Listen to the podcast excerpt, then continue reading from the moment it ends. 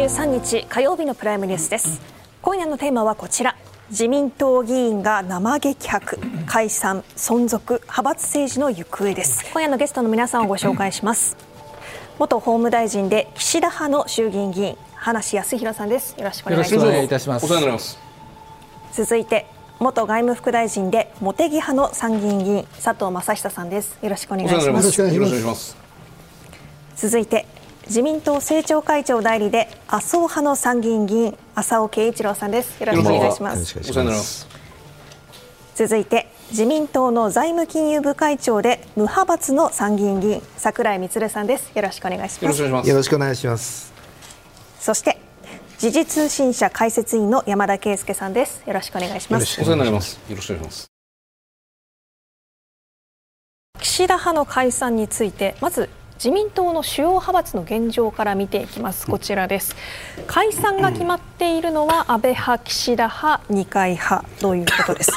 今日正式にあの臨時総会で岸田派の解散というのが決まったわけなんですが話さんその臨時総会出られたということですが、どんな雰囲気だったんでしょうか、はい。えっと、あのまずあのそそこのところをご説明する前にですね、はい。あの我が派あの岸田派、うん。まあ、解散した決定したわけですが、うん。宏池会の、うんまあ、会計責任者が、あの政治資金規正法違反違反ではいはい。立件されて、はい。まあ今回のまあ政治不信をあの招いている事件の、まあ、一角を担ってしまったということ本当にこれは国民の皆さんに対してお詫びを申し上げなければいけないと、まあ、いうふうに思います、まあ、その上でこの解散ということですけれども、まあ、やはりあの地元等々を聞いておりまして、岸田総理は岸田派抜けられたのに、あのなんで派閥の解散というのを決められるんですかというような話も、まあ、いろいろ聞きはするんです、はい。まあ、それで実は今日の総会もそうですし、またその事前にもあの私も幹部の方からそこら辺の説明はまあ受けておったんですが今日もはい。そこら辺の説明はあのございました。うん。と言いますのは、まあ時系列的に申し上げますと、まあ、18日の夜ですか、あの総理がまあ解散しますというようなお話をまあされたというふうに伺ってるんですが、うん。あのその前にあの当然あの事務局長である佐々木が立件されるという話は、まあ、情報として入っておって、まあそこでですねあの総理の方から、まあ、自分は抜けた立場ではあるんだけれども、あのやはりあの安倍派、それから二階派に続いて、あの岸田派からもそういったあの立件されるという人間が出てしまった、何らかのけじめをつけなきゃいけないじゃないか。という相談をですね、まあ、私はあの入ってないんですがあのいわゆる役員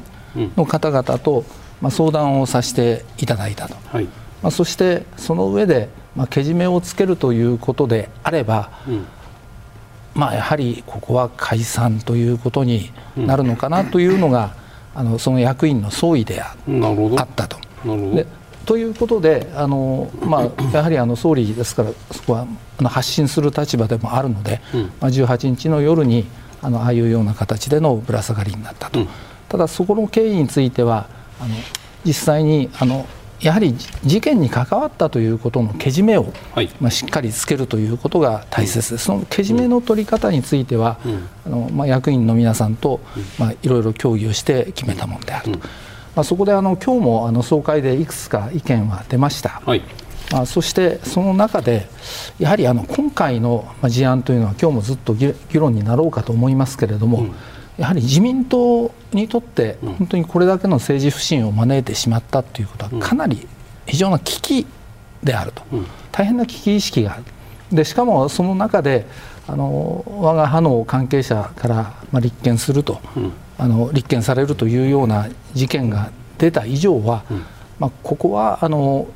非常に伝統はあるけれども、まあ、解散というのは、政治団体としてですね、はい。まあ、その解散というのはややむなしであろうという意見が、うん。まあ、大層でした。私もあの意見申し上げたんですけれども、まあ、それはその危機の中で、まあ、そういう形をまとっていくということは、まあ、これは自然なというか、まあ、あのある意味で当然の成り行きだろうと、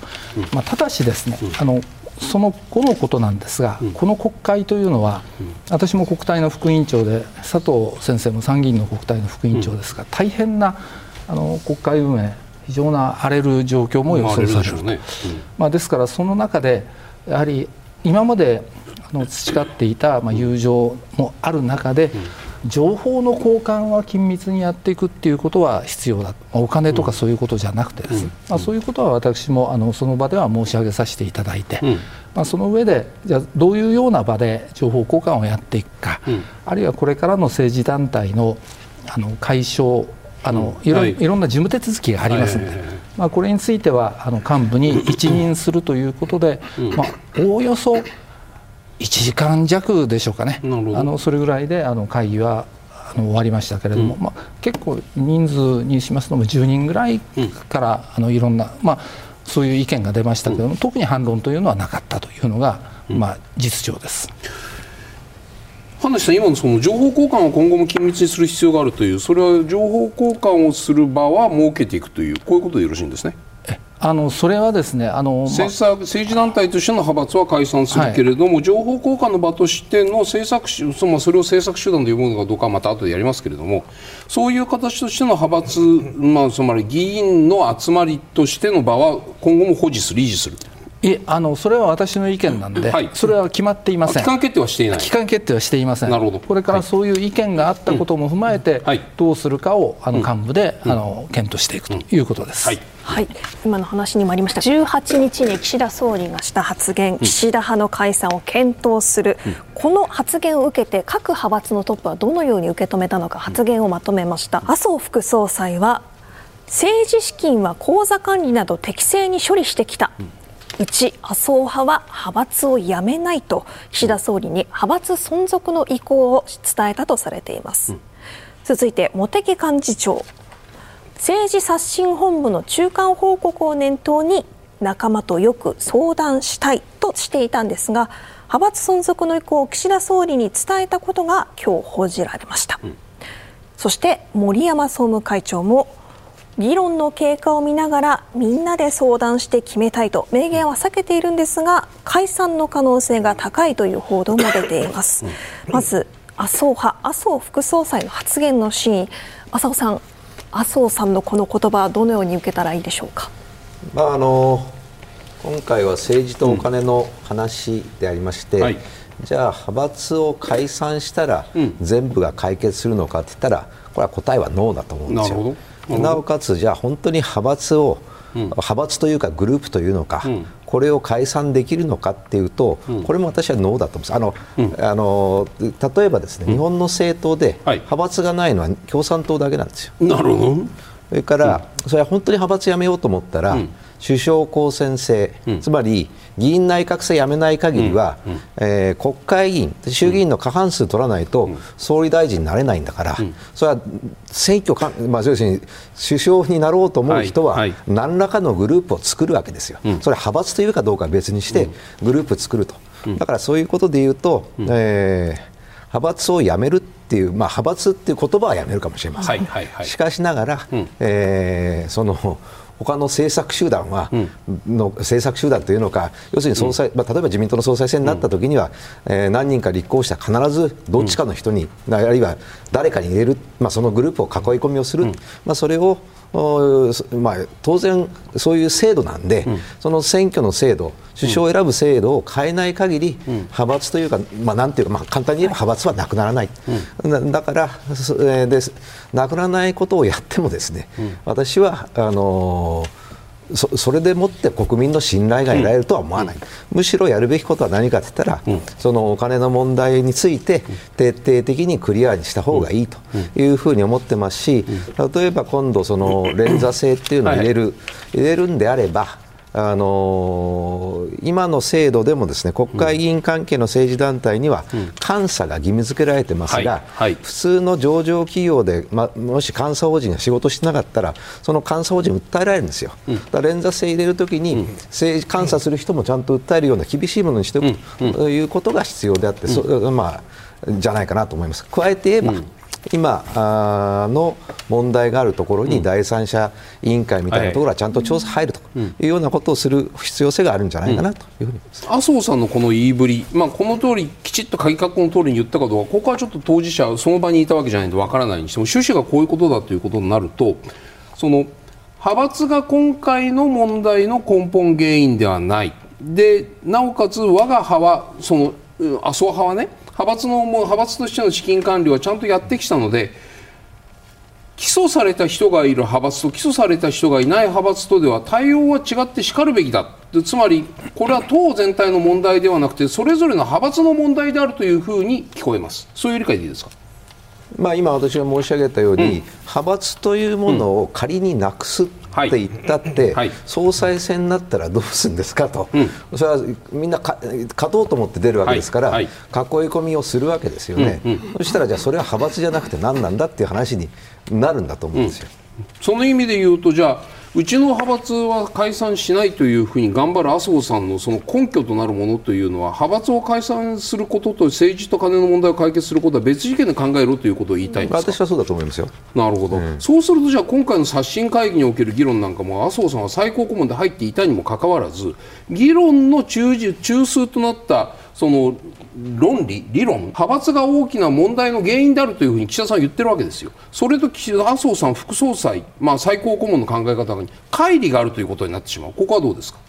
うんまあ、乖離っていうか、まあ、刷新本部が出した、うん、えー、今日の中間取りまとめ案の中に、まず最初にあるのは、うん、問題の経緯を関係当事者がつまびらかにするべきだと。いうことを書いてある、うん、そのつまびらかにするべきことをまず私自身はやるべきだ、まあ、そこは多分あの間違いなく同じ文章なので、うん、えー、岸田総理も、はい、麻生副総裁もそういうふうに思ってられて、えー、岸田総理につは、えー、残念ながら岸田派のの方が立件されたことを踏まえて、はい。はいうことなので、うん、えー、多分そこに齟齬はないんじゃないかなと思います。あのこれまで麻生派、茂木派、岸田派、安倍派って、まあ、4派で岸田政権を支えてきた、まあ、当然のことながら三党政治とか言われて麻生、茂木、岸田、まあ、その会合にいろいろ横から入ってそれが6社になったり8社になったりいろいろ増えたり減ったりしてきましたよ。でその意味で言うと今回のこのこのことを経てね岸田、麻生の関係ってのは今後どうなるというふうにご覧になってますか？私はそんなに変わらないと思います。あのそれぞれの派閥がそれぞれについて、うん。うん、えー、瑕疵があった問題があったら責任取るという判断だと思います。なるほど。続いては茂木派伺っていきます。佐藤さん。茂木さんはこのように派閥を存続させる意向を総理に伝えるとされていますけれども、うん、派閥が悪ではないという麻生派の話でした、うん、茂木派ではどのような？まあ、これからだと思いますよ、まさにあの中間報告を受けて、はい、あのこれから多分あの、えー、派閥の総会、うん、こういうのをやって決めていくということなので、まだこれからどうなるかは分からないというのが、の状況で、まさに、えー、の今回あのお金と人事の部分を除いた部分の政策に、特化した、あの政策集団というのはこれは認めますという方向になっていけば、そういう方向中間報告を念頭に相談するとやっぱそういう方向に行くんじゃないかなというふうには私は思います。だから今回見てて、うん。はい、のよくわからないのは、はい、何が問題か分からないうちに、うん、解散すると極めて乱暴なようにこう見えて。それ宏池会に対するクレームですよ、ね、安倍安倍派とか含めて、ね、安倍派も含めて、はい、どういうあの、あのいつからどういう理由で、こういう韓流キックバックのシステムができて、それをどう使ったのかっていう部分が分からなければ、対策打ちようないじゃないですか。それにこの政策集団と派閥が一定程度関与したんであれば、そこをじゃあ改革しましょうって通常流れなのに、うん、そこが分かんないうちにいきなり解散って言われても、うん、よく分かんないなっていうのは感じがして、だからまさに今回の中間報告を取りまとめした後、はい。はい、方向の対応を考えるのは普通だと思って、今この表を見ても非常に、あの元自衛官からしても国体と非常に心配なのは、まあ、反町師団長がいて、ここに5人の100人ずつ部下連隊長がいたとしますよね、そのうちのあの3つの連隊が解散して、300人の1兵隊がいるわけですよ、で2つは連隊長が100人抱えているとい。う中で、どうやってこの、えー、国難とか、政策をやっていくかと、あるいは国会をの乗り越えて予算をやっていくかと、反町師団長としては、300人の1兵隊さんと2つの連隊がいるってみたいな格好っていうのは、組織論から言うと、極めて脆弱なんです。でまさにあの、うん、今週から国会が始まるわけでしょ、国際的な見地から入るで本当にこれ、もう厳しい国会を乗り越えるときに、うんはい、じゃあ今まで、そのえー、派閥がやった部分が、じゃあなくなると、じゃあ代わりにどうするんですかっていう部分ね、だから代わりのその党内統治機構なり、党内民主主義がなければ、こんな反町団長が300人について、一人一人支持するか、権限は全部持っちゃうわけですよ。非常にそれ党内民主主義的も、なんか危ないし、脆弱ですよね。この状態はやっぱ良くないので、今回の中間報告に基づいて、それなりの今までの例えばあのえー、安倍派が96人いたんであれば、はい、それが少しずつ30人グループに分かれるのかもしれませんけれども、うん。うん、何らかの,、あの政策研究集団的なものがないと、はい、多分あの400人弱が全部、反町師団長の下に400人弱の議員がいたら、これ統制なかなか効かないでしょ、うん、でしかも国会議員というのは私が見る限り、はい、自衛官以上にみんなわがままですよ。それぞれが勝手バラバラに多く。佐藤さん言うと説得力あるんですよだから本当にあのし、ね、信じた命預けていいのかどうかも分からない、裏切るかもしれないという部分が、本当にこの、400人弱の議員がフラットになって、どうやってこのガバナンスをやるのかと、この本当にこの内政、外交、非常に難しいときに、どうやってやるんだ部分は、これ、非常に脆弱なので、私は今回の中間報告を受けて、早めに、じゃ代わりの部分はどうするかっていう部分を作っていか、いくのは、これは喫緊の課題だと思って佐藤さんね、その意味で言うと、危機管理的な議論をするとね、はい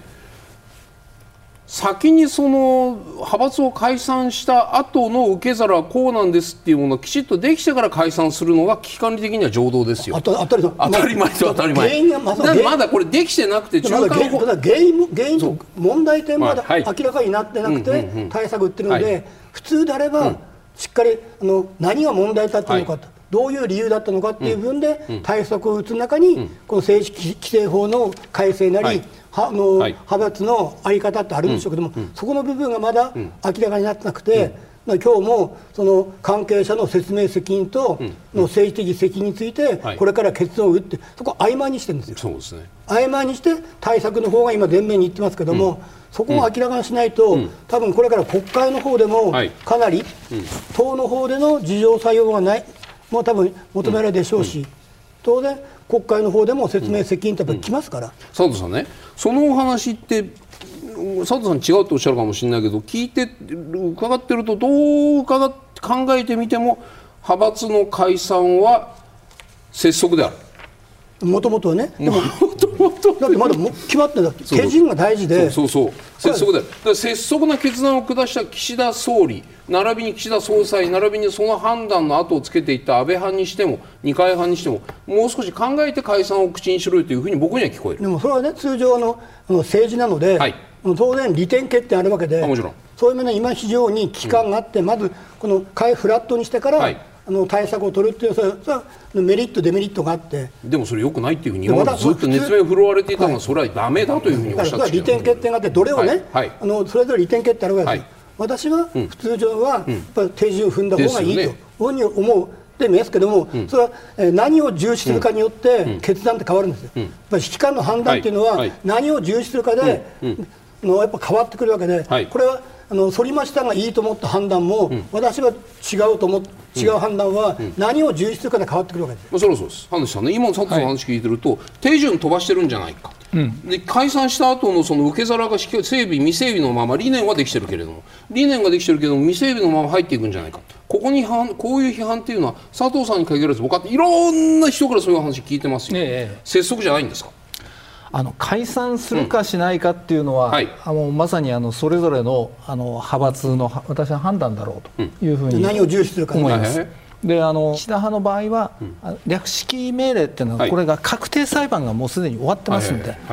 あの裁判の確定があったということを、あの機にですね、まあ、これはまあそこはあの問題。それは派閥の解散でしか責任は取り取れないものなんですか？あのいろんいろんな方法はあるかと思いますけれども、す、で、に確定裁判があったという中での責任の取り方としては解散なんだろう、うん、ただあのそこのところはですね佐藤先生とちょっと戦後しているところはあるんですが、うん、じゃあだからといってガバナンス統治機構の在り方として、うん、じゃあ他の方法、例えば情報交換会を作るとか、はい。はい、まあ、そういったものについてはあの、まあ、今日も提案をさせていただいたわけなんですけれども、まあ、これから幹部で検討するということなんですが、まあ、それは合わせてやはりあの検討していかなきゃいかん、まあ、少なくともただしあの一つは政治責任の取り方っていうのがあって、はい確定裁判が出たんだからやっぱり一定の政治責任はその場で取らなければいけない、うん、まあ、そことあの新しい統治機構とのこの兼ね合いの話で。櫻井さん、はい、無派閥、はい、櫻井さん純粋無派閥。純粋無派閥。どこのあのなあのなんちゃらかんちゃらの会とかそういうの一切何も入ってないんですか？入ってないです。そじゃあその無派閥の櫻井さんから見たときにこの自民党がここに来て派閥解散っていうふうに言ってするところとしないところがわーっとこういうふうにあのもう話が議論が盛り上がってるのはなんか冷めた目で見てるんですか？まあ半分冷めてます。どう見えるんですか？あの問題は多分国民の皆さんの問題っていうか、その前にですね、はい、その前に、まあ、僕はついこの間まで民主党におりました、はいうんうん、で民主党もグループあるんですよ、うん、みんな、まあ、要するに全盛期は小沢グループも鳩山グループも菅グループもみんなありました。派閥と多分違うのは、人事権もその人たちがそれなりに持ってたところはありますから、そうすると違うのは金を集めなかったことだけだと思いますグループで資金集めパーティーはやらなかったんですやったのは細野さんぐらいだと思います。なるほど。あとはやってなかったと思います、はいうんうん、で僕は民主党時代も結局は、はい、あもう一つ違う点は、はい、いくつでも掛け持ちできたんです、うん、あそう。いくつでも掛け持ちできまいやだから代表選の時に僕ら困ったんですよ、はい、どっちに行くのみたいな、はい、はい、だから最初僕も前原さんとことか菅さんとことか、はい、鳩山さんとかとか、はい。まあ、いろいろ言ったんですけど、うんで辞めまして、うん、で最後はずっと純粋無派閥でした。そのお立場からすると今、自民党がこの派閥を解散するしない。いや、俺のところはその誰も起訴されてた人がいないから残るんだというこの議論はどう見えるんですか？あの要するに解散した人たちは、はい、そのそうやって立件されたりとか、うん、その裏金の問題のあったところなので、はい、まあ、その人たちはその人たちで解散すべきだという考え方だと思いますし、うん、そういう問題のない方々は何も悪くないから、解散しなくていいでしょっていう、そういう考え方なので、それはお互いの立場、お互いの立場で、ああ、その通りでしょうねと思いながら聞いてました。でどっちにしてもですよあそれからもう一つは、はい、民主党は派閥ではないけれども、政党として、はい、えパーケンのノルマはありました。党として党のパーティーのね。はい、はい、でその時にキックバックもありました。なるほど。だからあの、はい、キックバックが悪いとは多分誰も言わないと思います。民主党の流れを組む皆さんはいはい、はい、そうですね、はいはいはい、あのキックバックが悪いとは誰も言わないと思います、うんうん、問題は何かっていうと、うん、記載してなかったことだけです、うんだから記載してなかったことで解散なのか存続なのかってするのは僕はおかしいと思います、山田さんから見たときに岸田さんは派閥の解散急いだと思いますか？急いだと思うのならば急いだ理由は何ですか？急がざるを得なくなったと思いますね、はい。うん、つまりこの政権はまあ派閥よりあの支持率よりも派閥依存が非常に強かったわけですけれども、はい。うん、それがどんどんどんどん下がっていってしまったと、うん、でこれ岸田さんの周辺が言うのはやっぱりこれはいわゆる体温とか脈と同じで支持率が本当に下がったら何も前に進ままないんだと、で選挙はすぐにないけどこの国会乗り切れないでしょうというところがあったから、この1月26日までの間になんとか結果を出したいと、しかし結果を出そうにも麻生派と茂木派がそれはおかしいという中で、じゃあ国民に訴えるのはどういう方法があるかというところで、まあ、安倍派が解散するんであれば、それに先んじて岸田派を解散するということを打ち出そうとしたと思うんですが、私はこの岸田さんが岸田派を解散するといった瞬間に、あこれは全体のこの派閥解散はできないこととの引き換えだなというふうにも思いました。さてここからは自民党の政治刷新本部が議論している中間取りまとめやこの内容を見ていきます、はいポイントなんですがまず政治資金の透明性徹底について、うん、政策集団の政治資金パーティー全面禁止すること、うん、政策集団の収支報告書に外部監査を義務付けることなどとしています、うん、そして派閥の解消と党のガバナンス強化について派閥から脱却し本来の政策集団に生まれ変わる。つまりお金と人事から完全に決別すること、また法令に違反した場合党が活動休止や解散を要求できるということにしています。麻生派どのように受け止めるでしょうか、まあ、今日決めた中で当然その政治資金パーティーが禁止ということですからそれはやらないということですよね。で人事について言えば、まあ、本当はですね、えー、まあ人事そのものは今でも今までもおそらく総理が決めてるはずなんですよ。最終的には、ね、はい、でそれはそのじゃあ、えー、推薦はしないけれども、うん、相談をすることも禁止なのかっていうのがちょっとそこはよく分かりません、うん、そこですよね。でも明らかに今日ここにお見えじゃないところの派閥の方なんかだと副大臣とか政務官でぐっと押し込んで結果無派閥の人が押し出されたケースってありますよね。あるんですよ。うんうん、ね山田さん。ほらあるやある。そういうのも含めるとこう明らかに派閥が自分たちの数を背景に総理総裁ないしは副大臣政務官だったら官房長官の幹事長かもしれない。そこにぐっと押し込んで結果無派閥の人が押し出されているケースっていうのはいくつか必ず散見するところが出てくる、だから人事も、はい、あの、はい、えー、政治資金パーティーも禁止だから、それはその守るんだと思うんですよ、うんうん、たださっき申し上げたように、はい、えー、一番大変な権力闘争は、首相指名ですよ、はい、その首相指名に至る前段で、うん、えー、まあ、自民党で言えば総裁選挙は今年9月にあると、はい、でその時に、うん、えー、応援してもらった人に、うん、えー、一切何の手形も切らない人、うん、まあ、一番理想はですよ、うん、あその人の言ってる政策に賛成だから、その人を応援するっていう形でやればいいでしょうけど、そういう人ばっかりじゃないだと思うんですよ。だそれをじゃあ、その仮にいや仮にっていうか、それはもちろん決め決まったことには、それはどこの人も従うんだと思うんですよ、従うんだと思うけど今度新しくできる政策集団が、まあまあ、ちょっと家庭の話だけども、はい、えまあ、仮に違う人が総裁になりましたと、うんうんはい、その政策集団の人が中心になったとしたら、うん、それは派閥と言わないのかっていう話になるんですよ。まあ、派閥ですよね。だからそ,、そそうなった時にどういう批判があるかっていうのがあの、うん、要するに、まあ、さっき佐藤先生も言われましたけど、うん、徹底するのが難しいと思うんですよ。そのお金のは簡単です、うん、それはできないんだから、だけど人事の方は、その外された人は必ずそうだというふうに見るわけですよ。見ます。選んでもらった人はそうじゃなくて適材適所だだそれは見方だから。難しいっていうのはあのねこのモニターあそこにある麻生さんがこういうふうに言ったと伝えられてるレベルです。ごめんなさい。あのカメラモンでこういうふうに話したわけではないです。政治資金は口座管理など適正に処理してきた我が派はね麻生派はだから派閥をやめないんだというふうに岸田さんに対してこういう向き合いをした麻生さんだけれども岸田さんが言ったような3派についても新たなルールに従ってもらう。その意味で3派についてもいわゆる派閥でなくなる。この今日の岸田発言とかつて岸田さんに言ったというこの麻生発言の内容っていうのはこれは大きなそこに開きはないのか？同じことを言っているというふうに見えますか？あのまず口座管理などを適正に処理してきたっていうことでいうと、はい。うん、私自身はその麻生派で政治資金パーティーを1回だけ売ったんですが、はい、一番びっくりしたのはですね、はいえー、施行会のパーティーで、議員ごとに振込口座が分かれてるんですよ。うん、だからこれは非常にきれいに分かるわけですよ。だからそれは徹底してるんです。はい。だからそこはちゃんとやってたっていうことは言えると思います。そこまでやっているからこそ派閥を辞めないと言った麻生さんが岸田さんが言うルールっていうのは金とポストを剥がしたいわゆる政策集団としてのは、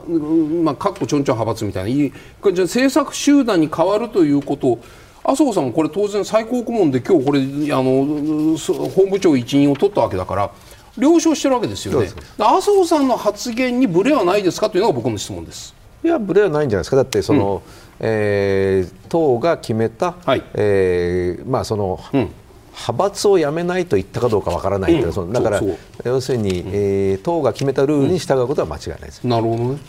佐藤さん茂木さん的に言っても茂木派としてもこの3派についてもいわゆる派閥でなくなるなくなるということなんだというこの金とポストはちゃんともうやめてもらうんだ。政策集団として生まれ変わってもらうんだ。その政策集団として生まれ変わる中において、まあ、言葉として派閥というふうにおっしゃるんであればそれはどうぞみたいな意味にも僕には見えるんですけどここの流れはどういうふうにこれ岸田発言をどう見るかという意味です、はい、まさに岸田さんが言われたような、はい、まあ、総裁が言われたような方向に、うん、あの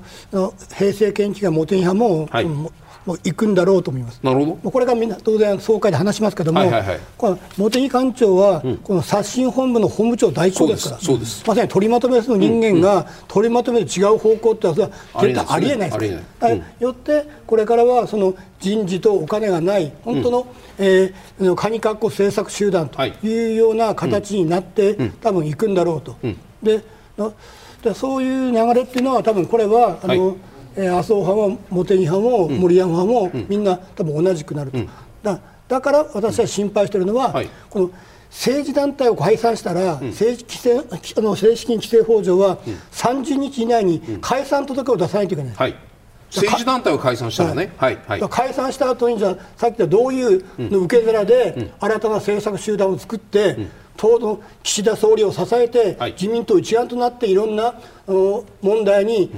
立ち向かっていくかという部分は、うん、そんな時間がないと思うんですよ、われわれ選んだ総理ですから、はい、らそれをみんなが支えて、この難局を乗り換えるときに、じゃあ、この鍵括弧派閥はなくすけど、じゃあその代わりの部分をどうするんだっていう部分は、これ、早く詰めないと。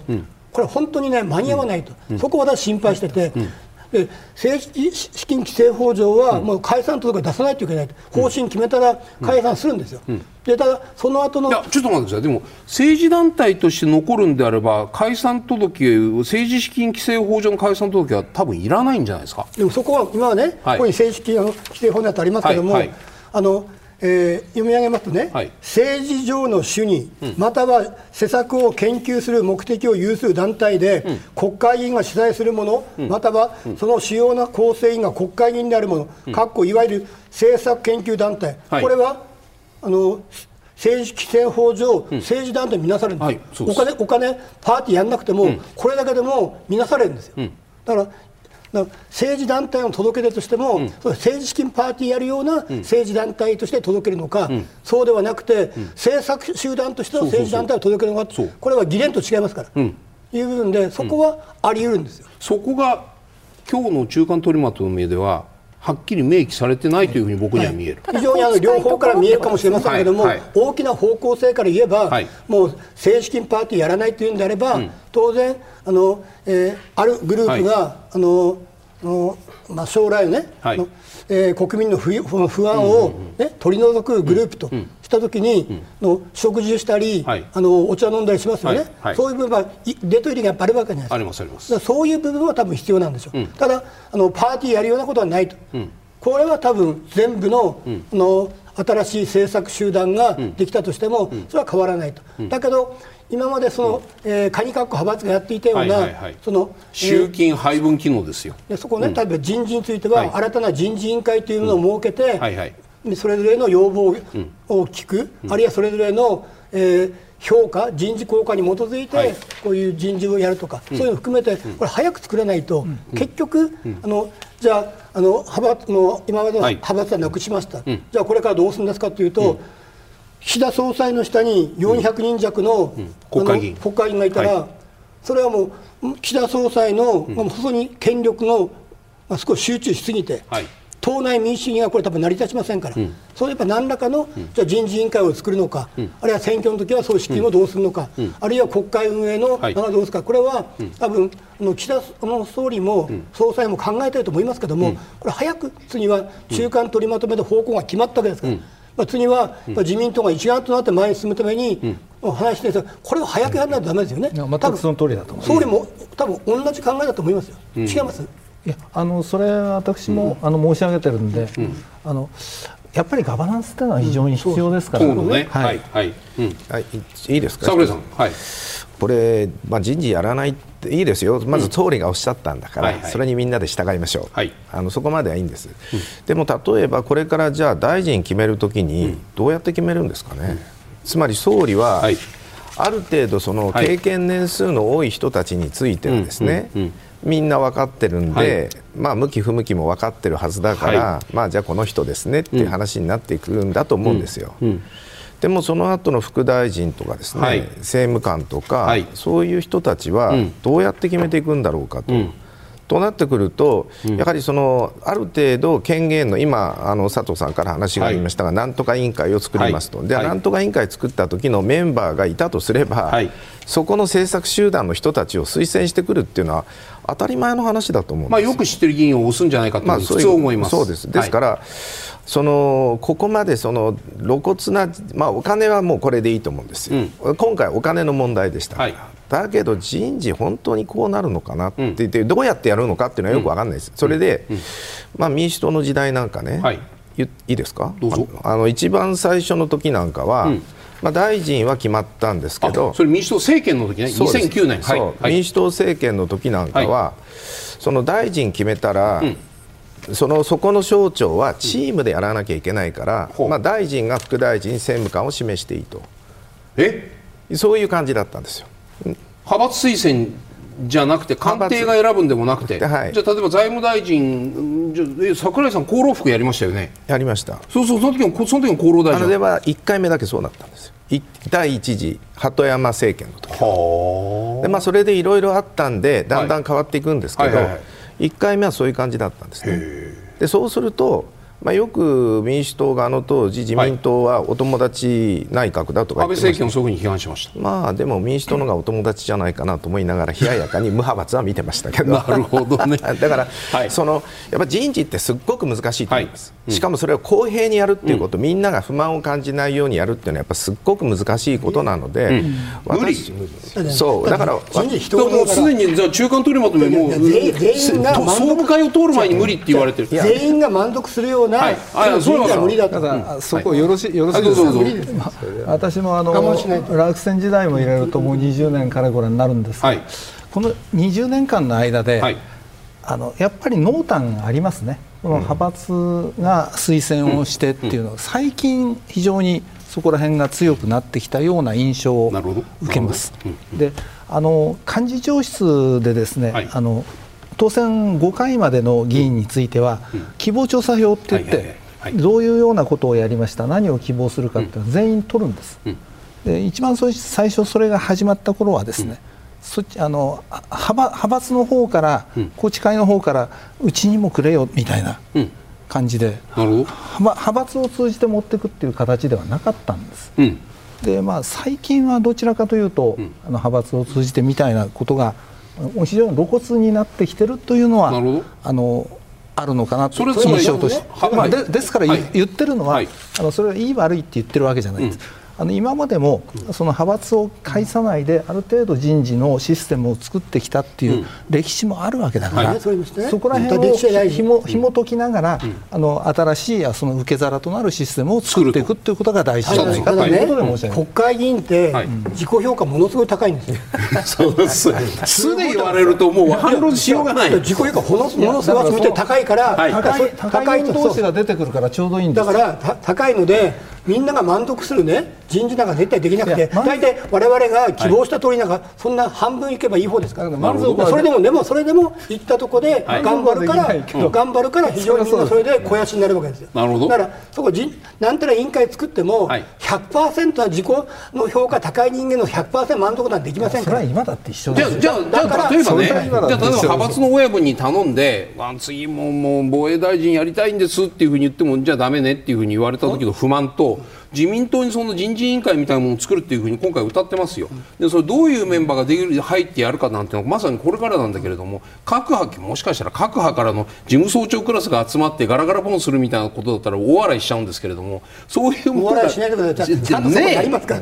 いうやらないと、まあね、待ってくださいでそういうものができてそこでねあのみんなが希望が集まってそこで誰それを何大臣に決めるなんていうのどちらの方が国会議員の中の不満が残るんですか？でも最終的には、はい、あのどっちについてもも、多分100の100%満足はないです。まあ、絶対絶対ない。それは今でも同じですから。ない。ただ最終的にはやっぱりの我々のトップの総裁の総理総裁が人事委員会から出てきたやつについて、ただあの当然意見は当然言うでしょうから、はい、最終的には総理が決めると、うん、の補佐機構補佐機能として、はい。はい、そう人事委員会なみたいなものをできるだけこう、えー、人事効果民間がやってるようなことを含めて、あの点数するか分かりませんけども、うん、何らかの部分がやっぱ作らないと、当然の不満のの度合いが高くなるのか薄くなるのか、これ今でも当然100%無理ですけども、何らかのシステムをやっぱり、トライアンドエラーかもしれませんけども、多分やることになると思います。山田さんねこうずっと皆さんのお話を伺ってくる中でこう僕は今なんかじわっとずっと感じてきたのは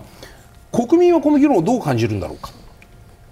国会議員は自己評価が高い。で国会議員はこうである。どうであるってこういう話。自民党の中の派閥はこうである。ああであるってこういう話、まあ、伺ってなるほどなって言って、まあ、政治部の記者的に言うとこれもこれでこうワクワクしながら聞くんですけれどもじゃあ例えば今支持率にうちの調査で言うと27%時事通信さんったら18でしたっけ？そうですね。ちょっと上がったけど18.1ですね。でそういうこの支持率の中でね、えー、有権者の皆さん視聴者の皆さんはこういう自民党がじゃあ人派閥から人事と金を剥がし剥が剥ぎ取る。でもそれが実際どこまで完全に剥ぎ取るかどうかっていうのははっきり言って僕全然自信100%剥ぎ取るなんて全然思えないですよ。いろんな抜け道があるだろうなと思って見える中でこれが果たしてちゃんとしたこの派閥開始派閥から金と人事を剥ぎ取る議論が有権者に響くものになるのかどうかここなんです。私は今のその世論調査の結果を見てると、はい、とても響いてるとは思えないんですね、うん、でそれは大きな理由というのは、はい、やっぱりこのこれは国民がもう見抜いている人が多い多数だと思いますけれど、はい、このことの本質というのは何なんだというところですともともとは裏金から始まっている話ですよね。はい。はい、でそこを検証して派閥論議という2つがまあある意味でセットならいいんですけれども、うん、派閥論が先へ先へ行って。ど。うも裏金問題はかなりもう後退した印象を受けてしまって、それは国民にとっていやそっちじゃないだろうと、うん、今その派閥とかですね論点ずらしとか、うん、こうやってこう今 SNS でクリックするとものすごい数の、ね、出てきます。でただこの私今日岸田さんの言葉の中で、はい、その点に関してはですね、はい、この説明責任のところで、うん、政治責任は党のとして対応を考えると言ったんです。はいはいはい、これ実はですねこのことは非常に重いんですよ。つまりこのよく2018年から22年までの間のことを言ってるけど、うん、あれ、あくまでも刑事事件としての時効が成立してない範囲の話であって、国民が見てるのはもっとその前からいろいろあったんじゃないかというところに、自民党どう答えるのかというところに関しては、これ、何を意味してるんですか、党としての結論を得ていきたい、党としての対応を考えます、ね、ここはね、よく詰めて、今のうちに総理にこう、こう、こうだということを言ってもらわないと、この部分が曖昧になってしまってはいけない。だから例えば安倍派なら安倍派、はい、あの安倍さんがその関わっていたことについてどうかってまだ、うん、まあ、ある意味で国民は疑念を持っているわけです、はい、しかしそれにもかかわらずですね安倍さんに申し訳ないなんと言ってしまったのではですね、はい、それは後から言うのはいいけど今まだそこまで言ってないのにもうそこにもうそれはもう安倍さんは別の形で、はい、神格化しているような形になってますでしょ、うん、それも含めて掘り起こすような覚悟を持って言っているのか、うん、それともまあ、裏金に対する国民の不満が強いから、うんうん、とりあえずここで言葉として言ったのかどうか、うん、私は国民はそこではまだ信用はしていないということだと思いますのでね、これ、私立が私立だけが政治じゃないというと、はい、やっぱり私立は大事なんですよ、国民にとって政権がやろうとすることを信用しない国民がいっぱいいるというのはよくないことですから、はいはい、そこは私はね早くこうするんだという具体策をね、総理は出す必要があると思いますね。今後控えているのが、まあ、9月に行われる総裁選、はい、それまでに、まあ、翌20今月26日は通常国会召集そして4月には補欠選挙。6月に通常国会会期末があるわけなんですが、うん、やっぱり気になるのがこの総裁選、うん、どのどの総裁の下で行われるのかというのと、あるいはここまでに解散総選挙があるのかという話です。はいうんこの今後の動きについて、葉梨さん、まあ、なかなかお答えづらいかと思うんですけれども、はい、岸田派の一員として。ことはあの答えづらいし、まあまあ、大変あの予測もしづらいと思います。まあ、ただ、この中間取りまとめは今回のいわゆる派閥の解消、うんはい、まあ、これにはやはりあの一定の評価はいたしますけれども、うん、これがあったからといってすべてが解決するというわけでは当然のことながらありません、うん、この国会の中で、あの私たちがしっかりとあの説明責任と自浄作用、まあ、これをいかに示しながら、あのまあ、能登半島地震の復旧・復興それから経済の回復、まあ、そういったことをいかに地道にあの真面目にやってるんだ、まあ、そしてあのさっきも言ったようにあの自浄作用ちゃんと説明責任を果たした上で真面目にやってるんだということをもう一度国民にアピールした中であの自民党の将来っていうのは私はあるんだろうというふうに思いますしまたそのようにあのこの国会においてもしっかり我々はあの国会運営に努めなければいけない、まあ、そういうふうに思います。話さんね僕ら本当にこうゲスの勘繰りの話になっちゃうとお恥ずかしいんですけれども、岸田さんがその来年今年9月の総裁選において再選を果たして政権の延命を狙っているかどうかっていうのは非常に重要な話で、はい、普通狙いますよ。だけど今27%、時事だったら18%で、うん、そういうものじゃなくて支持率とか再選とか延命とかじゃなくて任期9月までの間にやるべきことをやるんだというふうに言うタイミングが来るかどうか、はい、どうですか？あのとにかくまずは今やるべきことをやるんだと、はい、これはもう国会の冒頭から言っていただかなければいけないことだと思います。はい、その意味で言うとじゃあ少なくともじゃあ宏池会としての宏池会なくなっちゃったのか。まあいいや。も全元宏池会としてね、はい。岸田政岸田総理の再選のために全力を尽くすっていう気持ちを皆さんお持ちなんですか？あのとにかくですね、今、本当に自民党の危機ですから、岸田政権の危機だけじゃなくて、うん。うん、この自民党のとしての危機を、まあ、しっかりと、まあ、あのチャンスに変えていくように、われわれ自身があの努力して変わっていくということだろうと思うんです。山田さんに先に伺いましょうか、山田さんね、今のこの岸田政権の現状とこうした政治日程を見るときに、岸田政権のこれから9月までの政権運営再選狙いというところをどこまで頑張るのかどこかで諦めるタイミングがあるのか最後までも追い求め続けるのかそれに対して各派閥無派閥の皆さんも含めてどういう対応を取るのか私私は山場が来るのはやはり国会の会期末の6月だと思いますね。でこの時に、はいまあ、その所得税減税も含めてですね、はい、経済の効果が出て、うん、そしてなんとかこの今回のこの派閥問題も、はい、あの政治資金の問題も乗り切って、うん、支持率がなんとか上がると。その時点で、解散が打てるかどうか、まあ、これがまず一つ大きなことで。ですごく支持率が上がった場合これまあ考えにくいとおっしゃる方がいるかもしれないけど、むしろこの場合はもうそのまま総裁選挙に行くということもあるかもしれません、ただいずれにしてもですね岸田さんはそこのまず支持率の戦いがあるんですが、はい、もう一つは石破さんはそもそもですね派閥についてはこの番組でおっしゃってた必要悪ではないんだと、必然だとおっしゃってましたからもともとは派閥廃止論者ではないんですが、はい。はい、その菅さんあ岸田あの石破さんんがあえてですね、これで派閥が本当になくなるのかと言って疑問を呈されたのはもう完全に総裁選挙を睨んでの話、まあ、ご自身が出るかどうかは別としても。戦闘モードですよね。そうです、はい、でそれは菅さんも同調している中で行われた話ですから、岸田さんから見ればですねいかにそうしたその派閥を残す人たちと残さない人たちの構図にはなるべく持っていきたくないわけですよね。だから今回かなり拙速であって無理をしたけれども、うん、まあ、なんとか岸田さん流の派閥廃止ということに今回、まあ、踏み込んだ理由というのは、うん、ある意味で菅さんが対立軸として、反派閥というのを旗に立てられないような、そのくさびを打ちたいということだと思ってます。麻生派というか麻生さん麻生太郎派閥領袖はねこの岸田さんの派閥解散の動きそれに対して大きな枠では一致しながらも距離を取ってあえてその争点化する部分を探そうとしているようにも見えるその石破さんとかの動きとかの間ででもご自身の派閥は残したいと思っているこれから6月さ会期末その後9月の総裁選麻生派はどういうふうに見ていくんですか？まあその何回も言いますけども、はい、派閥というかどうか、うん、特に総裁選になったら、うん、それは複数で戦ったら必ずグループに分かれるわけですよね。だからそれはそういうの残るわけですよ。うん、だから、えー、そのことはそのこととして、今一番大事なことは、皆さんおっしゃってますけども、党が信頼を回復するっていうことだと思います。幸い、えー、こういうと語弊があるかもしれませんけども、うん、野党がそんなに強くない野党の支持率上がってないから、えーまあ、そこで安心しちゃうといけないんで、うん、えー、逆に率先して、うん。えー、自ら解明するっていうことを示せば、反転攻勢すると思うんですよ、結果でも自ら岸田さんが自民党のその自らの体をこうこう出血するようなね大出血の自己治療とか自己診断とか自己分析を展開するようなことになった時に麻生さんはそれを良しとして応援する立場に麻生派としてねそのなんて言ったらいいんですか大大出血をしてでも自己自己自己の自らの真相解明を図る姿勢に対してそれは派閥として麻生派としてそれは支持する可能性はどうですか、まあ、だからそれはその法令違反をした、はい、とい。うことであればですよ、うん、まあそのえー、程度によって違う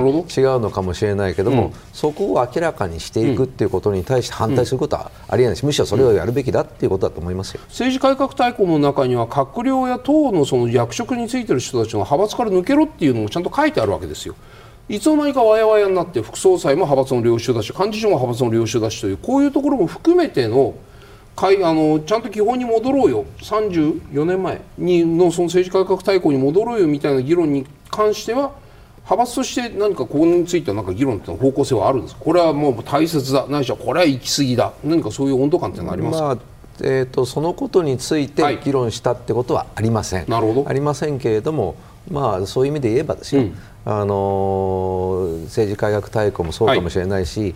えー、大臣在任中のパーティーとかもそそういうことになるのかもしれないと、うん、まあ、それはそそそれはちゃんとやらなきゃいけないと、うん、えー、しかしだからじゃそれをやったからといって、うん。うん、なおかつ派閥を全部解消したからといって、うんえー、この例えば確定申告の時期に国民が、うん、なんで俺のことだけこんなに言うんだと言った時に、うん、えー、まあ、要するに納得するかどうかっていうことになってくるんじゃないかなと思いますから、ね、だからそれを野党から言われる前に、うん。えー、どうせ明らかになるんだったら、うん、ちゃんと明らかにした方がいいんじゃないかっていうことですよ。佐藤さん、今みたいなその自民党が自らその調査するないしは自ら検証するような話がもしも出てくれば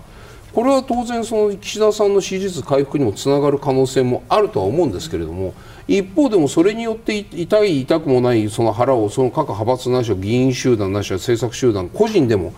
いろいろなものがこう明らかにされていく部分ここまでやんなくちゃだめなんだという危機感が今自民党にあるかというと僕はどうですかそこの部分？あると思いますよ。ありますか、はい、これ本当やらのの、ね、青臭いかもしれませんけども、うんはいはい、まあ、政治は国民のためにやるっていう、うん、そこの原点に戻らないと、はい、この多分、うん、予算も、うん、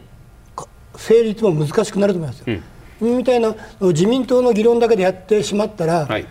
それを今みたいになんとか隠そうと思ったら、うん、本当に国会の予算審議がかなり難しくなると思います。うん、そういう意味を書いてまさにこの国民の方にしっかり向いて、はいこの内政外交厳しい時にしっかり、せっかくこの中間というものもやったので、この方向に向かってさらに加速化して、まさにの岸田政権を支えてこうやってみんなで進むっていうことを、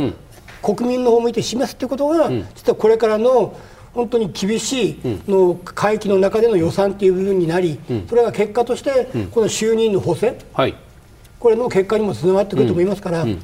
ここはかなり我々が本当に真剣にこの国民の見てやると、我々が実は野党の時に、あの桜井先生はあの与党でしたけど、はい、あの時は、うん、まさに民主党政権を倒すことが日本のためになると思って、我々は火の玉になったと、はい、そういうぐらいの思いで、うん、今回、えー、改革に基づいて前に進むということは今、大事だと私は思います。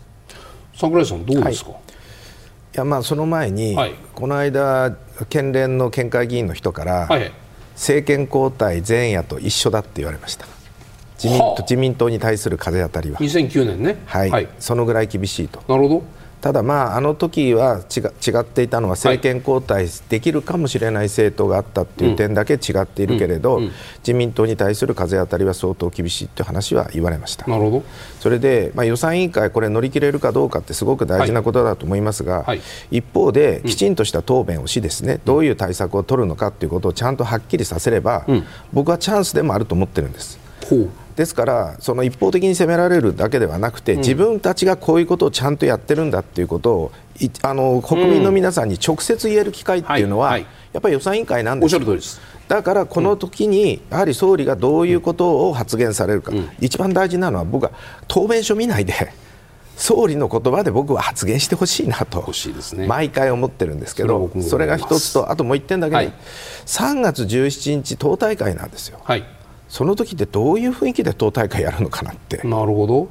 この時に地方から相当の方々が来られて、うん、岸田さん頑張れよっていう話になってくるのか、うん、どうなのかっていうのは僕はすごく大きいんじゃないかと思いますけどね。では自民党が信頼を回復させる鍵はというテーマでご提言をいただきます。では話さんお願いします。はい。最前代議論をしています。自らの説明責任をしっかりと果たしていくこと、うんまあ、これが問題です、派閥の解消、これも課題ですけれども、今回はやはり信頼を失ったもとは、あの不祥事、事件があったということ、まあ、これの背景とかをしっかり明らかにしていくということ、これがまず一丁目一番地だと思います、はい、佐藤さん、お願いします。はい、俯瞰と。よく鳥の目、虫の目、魚の目と。現場目線と全体俯瞰する、あるいは潮の流れを見ると言われてますけども今大事なことは何を改革し何を守るかというその俯瞰、何も先見えないまま壊すというやり方だとこれはとても、えー、国民の支援は得ることができない改革はできないと思います。浅尾さんお願いします。まあこれ自ら事実の解明を徹底的に行うとそうすることによってちゃんとやってるんだという信頼の回復につながると思います。はい、桜井さんお願いします。まあ、今あのこの問題だけじゃなくて能登半島の地震含めてさまざまな問題があるのでこういった問題一つ一つをちゃんと解決していくような、まあ、地道な努力をあのやっていくことしかないのかなとそういうふうに思います、はい、山田さんどの皆さん私はまあ共通しているのはとにかく国民と目を合わせて向き合う勇気ということ。これが今一番やっぱり自民党が足りないんだと思ってます、はい、皆さんどうもありがとうございました